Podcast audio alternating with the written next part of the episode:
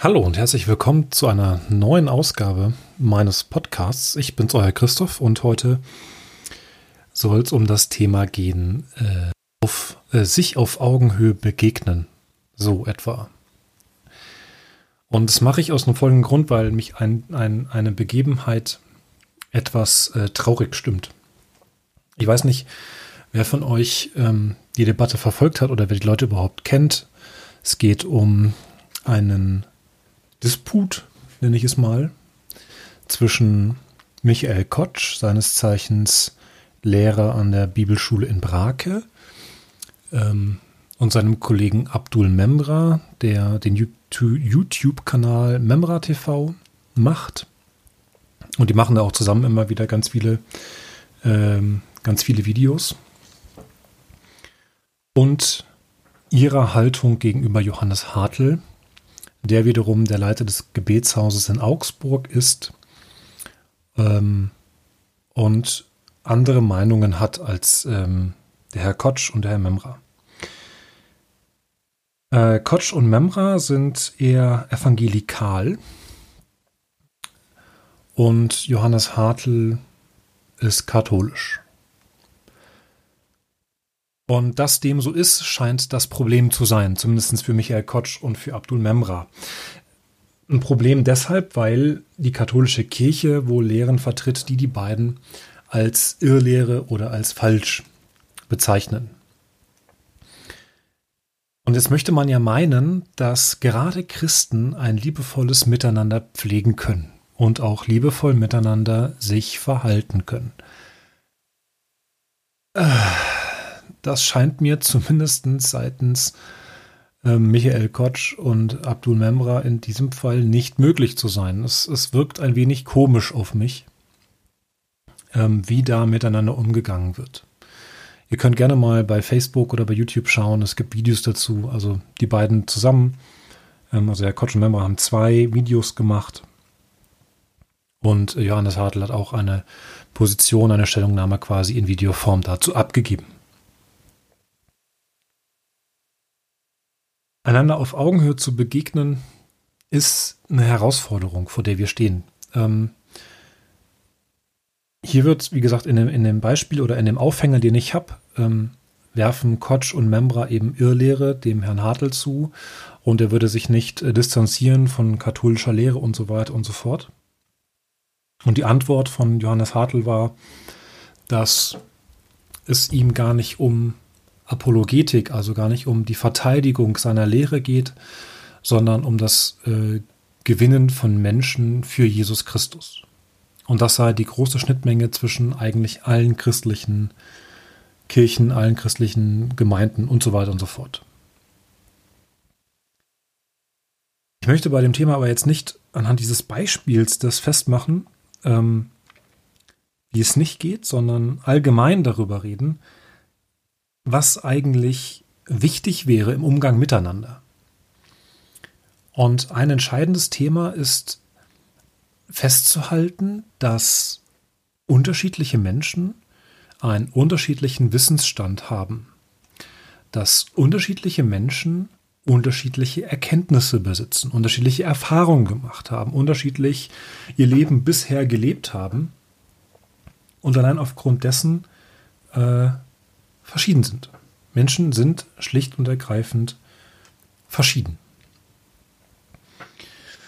Wenn man jetzt miteinander ins Gespräch geht und miteinander äh, ein Thema diskutiert oder sich über ein Thema austauscht, dann sollte es eigentlich selbstverständlich sein,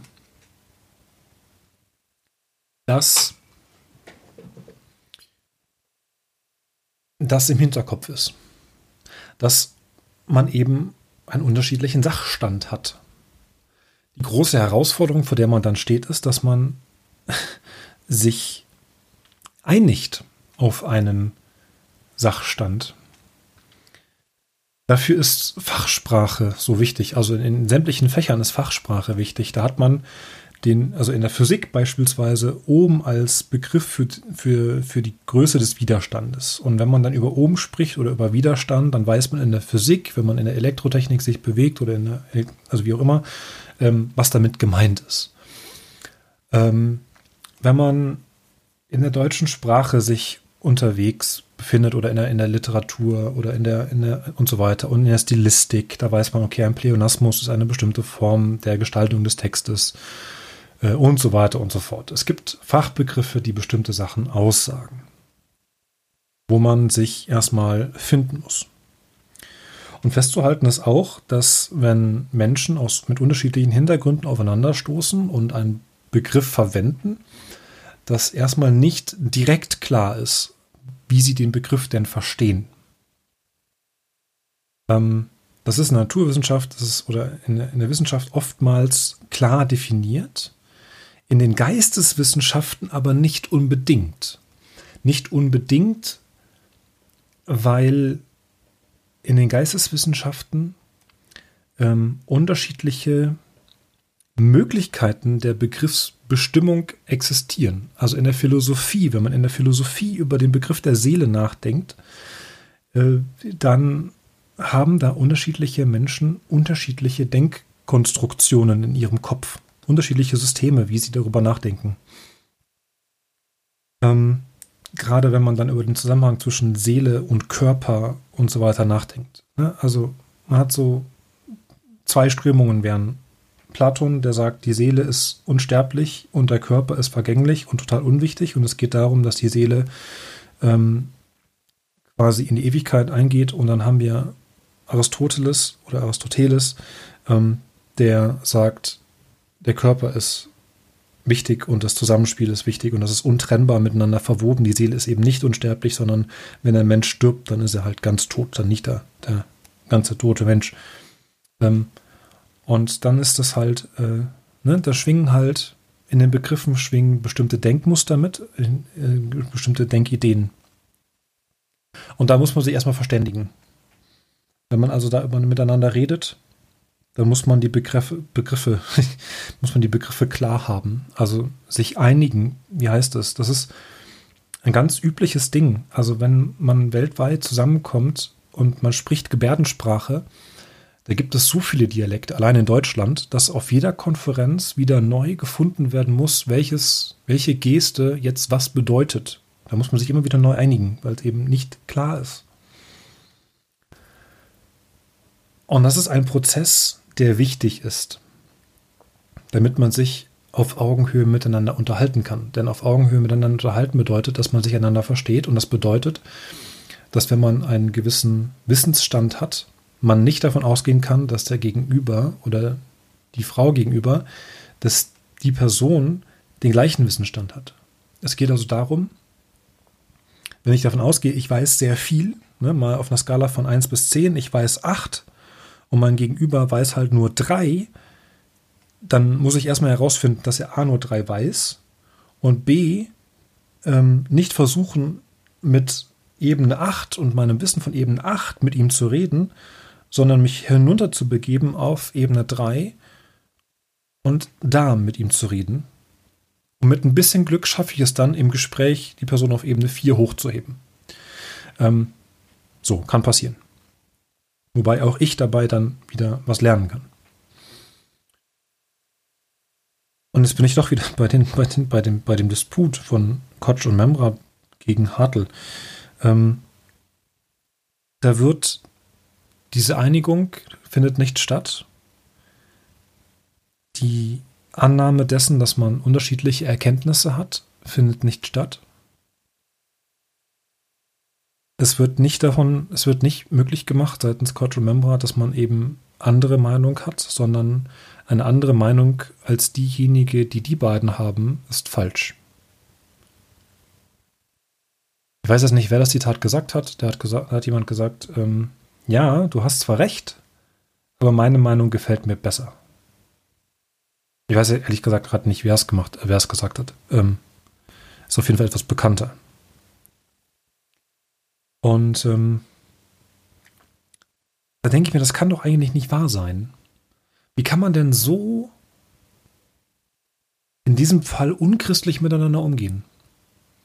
Also ich als Christ kann, ich als evangelischer Christ kann sagen, ein katholischer Christ hat andere Erkenntnis als ich, hat einen anderen Wissensstand, hat einen anderen Erfahrungsschatz. Aber da kann ich ihm doch noch lange nicht das Christsein absprechen. Oder ihn oder sie als Irrlehrer bezeichnen. Wenn ich als Fußballer mit Leuten über Fußball rede, dann kann ich doch den anderen auch nicht als dumm bezeichnen oder als nicht richtigen Fußballfan, weil er sich nicht auf eine bestimmte Art und Weise verhält. Ich kann auch nicht sagen, ein Fußballfan ist derjenige, der sich immer das neueste Abo holt für, für, für den TV-Empfang, der sich immer ins, auch ins Stadion begebt, wenn er, ähm, äh, und auch immer sämtliche Lieder mitsingt. Also es gibt doch keinen Kriterienkatalog in einer bestimmten Form, ähm, der zu 100% erfüllt sein muss, um zu sagen, das ist ein Fan. Und gleichsam gibt es eben keinen Kriterienkatalog über alle möglichen christlichen Lehren, die davon, die dazu sagen, dass ich dann Christ bin. Denn das Christsein an sich, der Kern dessen, das ist der Glaube an den dreieinen Gott. Und das ist doch, also das ist das, das der Kern, das Wesentliche, meine persönliche Beziehung zu Gott. Und da streitet man sich dann darum, warum man denn die Taufe so oder so versteht, wieso man denn noch eine, einen gewissen Lehr, eine, eine gewisse Lehr, also eine Liste an Lehr, ach, kriege den Griff nicht hin, äh, Meinungen hat, die zur Bibel noch dazukommen und dann, also katholischerseits und dann evangelischerseits, dann geht ja nur die Bibel und alles andere geht nicht und dann wird immer wieder geschaut, wo kann ich meinem Gegenüber ans Bein pinkeln, weil er eine andere Meinung hat, weil er eine andere Erkenntnis hat und so weiter und so fort. Und ich bitte euch, also wenn ihr Zuhörer und Zuhörerinnen, wenn ihr Christen seid, weiß ich nicht, ähm, dann sprecht eurem Gegenüber nicht das Christsein ab, nur weil er eine andere Erkenntnis hat. Wenn ihr Fußballer seid, dann sprecht eurem Gegenüber nicht ab, ein richtiger, kein richtiger, also sprecht ihm nicht ab, ein Fußballfan zu sein, nur weil er nicht ins Stadion geht. Ähm, weiß nicht, wenn ihr, schlechtes Beispiel, wenn ihr, wenn ihr ähm, Poeten habt, seid, ja, und dann sprecht dem anderen nicht ab, Dichter zu sein, nur weil er schlecht dichtet. Ne, solche Dinge. Oder, oder, oder. Ähm, mir fallen gerade echt keine weiteren Beispiele ein. Sondern begebt euch auf Augenhöhe. Versucht euren Gegenüber zu verstehen. Was meint er oder sie? Was denkt sie oder er? Was, was verstehen die und was verstehe ich? Und dann redet drüber. Und dann kommt die große Kunst, die große Herausforderung am Ende eines solchen Gespräches. Denn es geht nicht darum, es geht nicht darum, sich in einer Position zu befinden, die unverrückbar und korrekt ist und der Gegenüber muss dann später auch meine Position haben, sondern es muss erlaubt sein, dass am Ende unterschiedliche Meinungen stehen bleiben, ohne dass das Wesentliche, das verbindende Element dabei dem Gegenüber abgesprochen wird.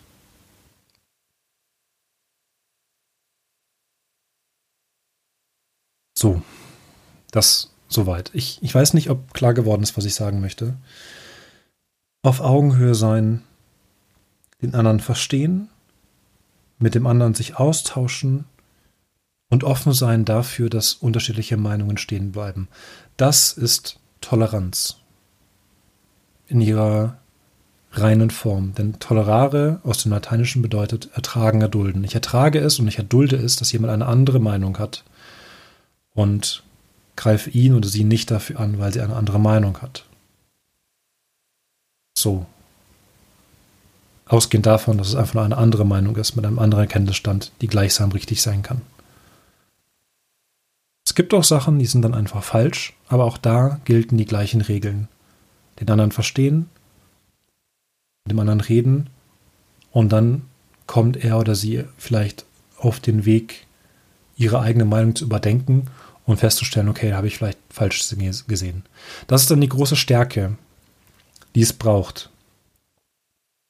Sich einzugestehen, dass man eben nicht immer recht hat, sondern zuzulassen, dass man eben auch mal Unrecht hat und das dann nicht als Schwäche zu sehen, sondern als Stärke, wenn man sagt, okay, da liege ich falsch, tut mir leid, entschuldige, ähm, hast du recht. Auch das ist möglich. Und ich denke, wenn wir das beherzigen in allen Bereichen, sei es im Beruf, in der Schule, im Studium, sonst irgendwo, wenn wir das miteinander, wenn wir das machen, dann denke ich, dass ein gutes Miteinander möglich ist und dass ein gutes Miteinander ähm, gelingt. Soweit zu diesem Thema, soweit von mir. Ich wünsche euch noch einen schönen Tag, eine schöne Woche und ich versuche tatsächlich wöchentlich das Ding hochzuladen. Ich schaffe es nur nicht immer. Ähm, dafür bitte ich vielmals um Entschuldigung. Umso mehr freue ich mich, wenn ihr einschaltet und zuhört. Bis dahin.